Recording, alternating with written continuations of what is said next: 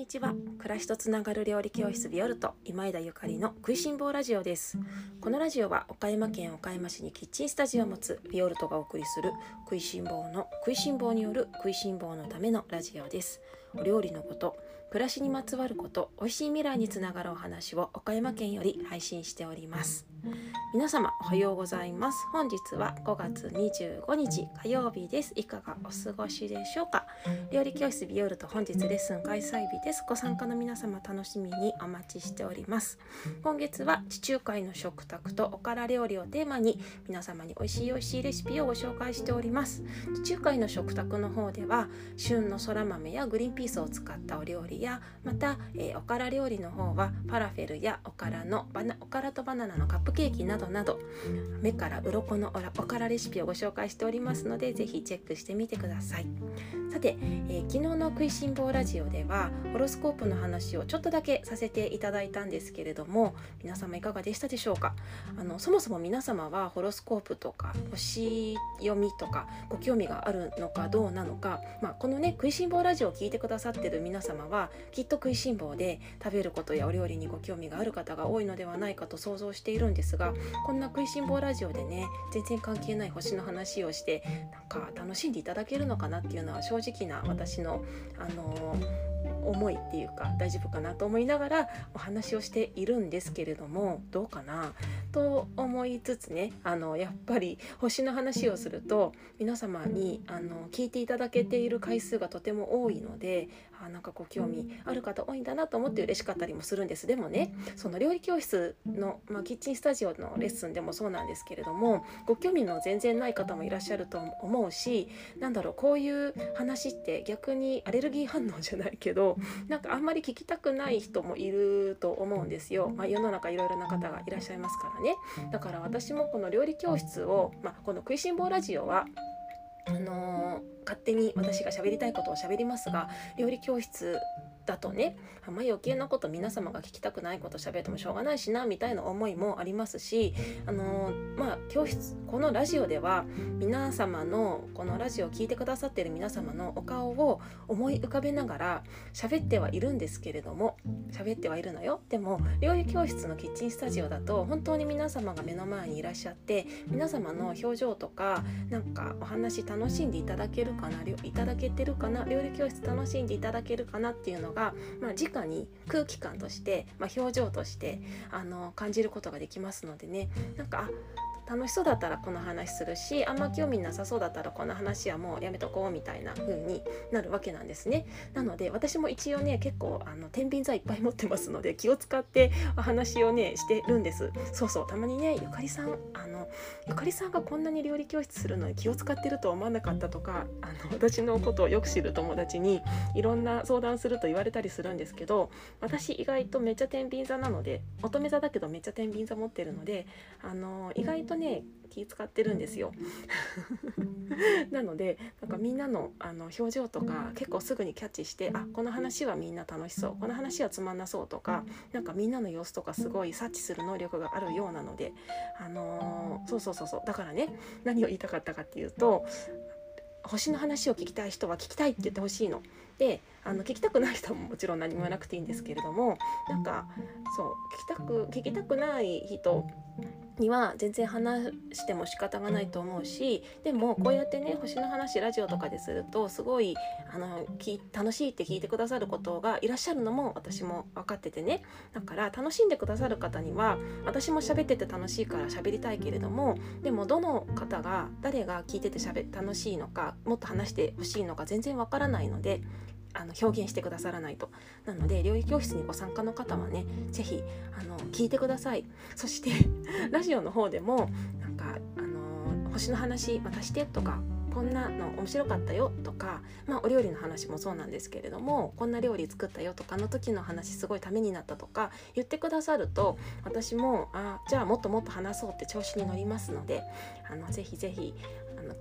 コメントとかねそれからまあいいねとか押してくださると分かりやすくていいななんて思ってます。で昨日星の話をしてメッセージくださった方とか言っても嬉しくっていやいやもう詳しい人は本当に詳しいですよね。すごい何て言うんだろうなメッセージをいただいただけでもいやもうなんかめっちゃ勉強されてるなとか次にお会いしたら美味しいもの食べながら星の話を一緒にしたいなとかなんかワクワクして思っちゃったんですけれどもまああのー、いいよね。自分、うん、本当にこの時代になってね自分の自分の生き方とかまあ、世界の変わり方とかねどんな時代になるのかっていうのがこの混沌とした世界ですけれどもでもやっぱり私ね世界世界っていうか宇宙って絶対いい方向にしか行かないと思ってるんですよ。基本的に基本的にっていうかもうみんな知ってると思うけど本当に私ポジティブな人間で性善説で生きてますのであの何でもいい方向に行ってると思ってるの。たとえなんかちょっとうん問題勃発とか、まあ、今の世界っていろいろ混沌としててっていうかもうずっと私たちが 私が大人になってから大体混沌としてるんですけれどもでもこれってねなんか多分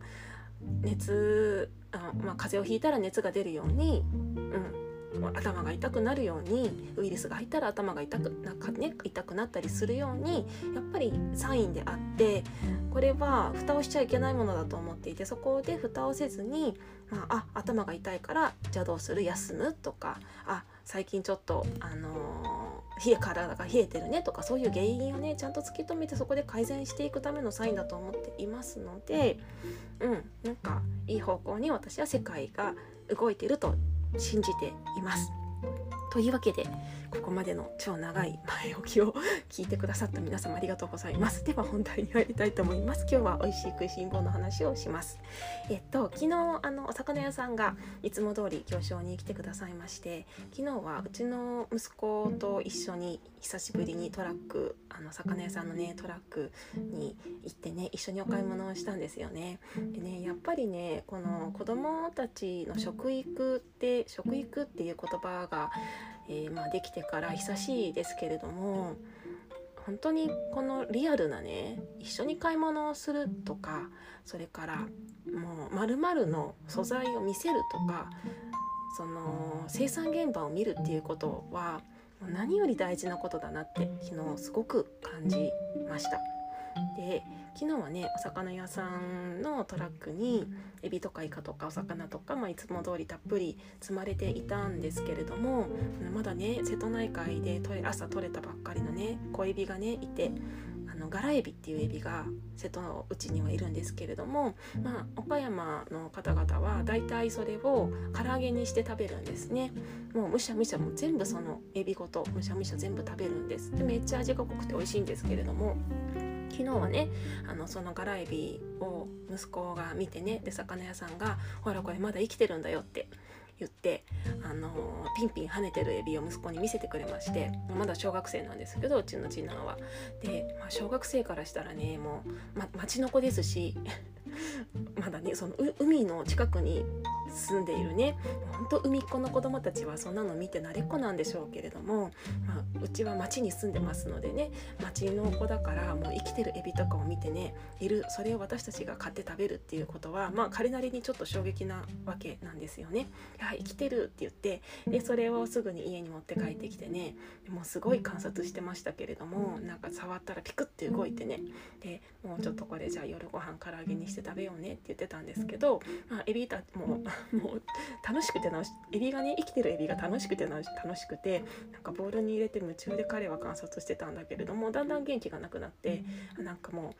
さっきまでね生きてたけどもう多分もう命が終わっちゃった感じだったんですよね。なんかすごい悲しくなっててねなんかお母さん僕ちょっとテンション下がったみたいな悲しいなって言ってて何何があったのって言ったらエビがもうみたいな。あさねなんかもう私はそういうの慣れっこになってしまってますけどでもね、まあ、子供にとってはさっきまで生きてるエビが元気がなくなってしまっていてでそれを、まあ、今夜食べるよっていうでもこれってすごく大事なことだしまああの生きる上にみんなそうしてるわけなんだけれどもでもリアルで見れたってことが良かったなって思っているんですね。岡山に来てからねやっぱりこういう機会すごい増えていて例えば、まあ、お魚だけじゃなくってねとお野菜とかもそうなんですけれどもあの農家さんのところに行ってね畑に本当にちゃんと大根があるものある大根っていうのは畑でこんな風にして植わっててそれを引っこ抜いて食べるとかねお米があのないからだんだん大きくなってきてこうやって収穫するとかで大豆をあの蒸してね麹と合わせたらお味噌になるとかそういう本当に当たり前だけれども今の時代誰かがやってくれてるから見えない部分がすごいたくさんあってもうそれを感じることができる子供時代っていうのはやっぱり子供の方がねどうしても敏感だしっぱりあのピュアですのでね大人大人になってってもいつそれを知ってもねいつ見てもそういうことはないと思うんだけれどもでもやっぱりこういう小さな頃にそういう体験ができるっていうのは本当ありがたいことだなって思いました。一回でもいいからね。一回でもいいからそういう経験があるのっていいないいなって思いました。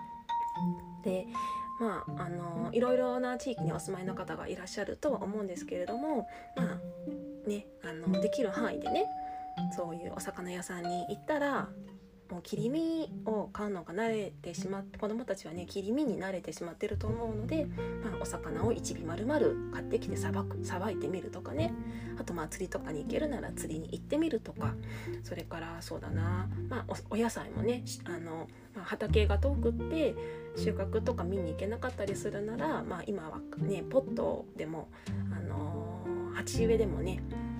野菜を育てたりすることができるので種を得て野菜を育ててみるとかそれを収穫して食べてみるとかね。あのそういうのってすごくいい経験ですよね。あのお料理をすることも食育の一つだと思うんですけれどもでもねやっぱりその本当に根源っていうか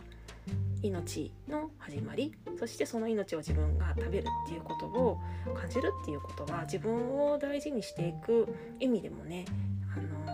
自分を大事にすることにもつながっていくと思うし本当全てのものへの感謝につながっていくと思うのでいやなんか昨日はねお魚屋さん息子と一緒にいてよかったなって思うしあの次またね行商お魚屋さんが来てくれてねもし近くに息子がいて一緒に行くって言ったら一緒に行くって言うんじゃないかななんて思ってます。まず恥ずかしがって全然質問とかなんかできてませんでしたけど慣れたらねなんかいろんな質問とかしそうな気がするしそのうち一緒にね牛窓の海の方に行ってなんかあのお魚屋さんに連れてくのも楽しいんじゃないかななんて思ったあの昨日の一日でした。というわけで皆様も是非あの、まあ、大人になってからも食育そして子供もねあのどんな時代でもその命の始まりとそしてその命を食べてるっていう感謝っていうのを感じるのはすごくいいことだなと思いました。それでは皆様今日も美味しい一日をお過ごしください。暮らしとつながる料理教室ビオルト今井田ゆかりでした。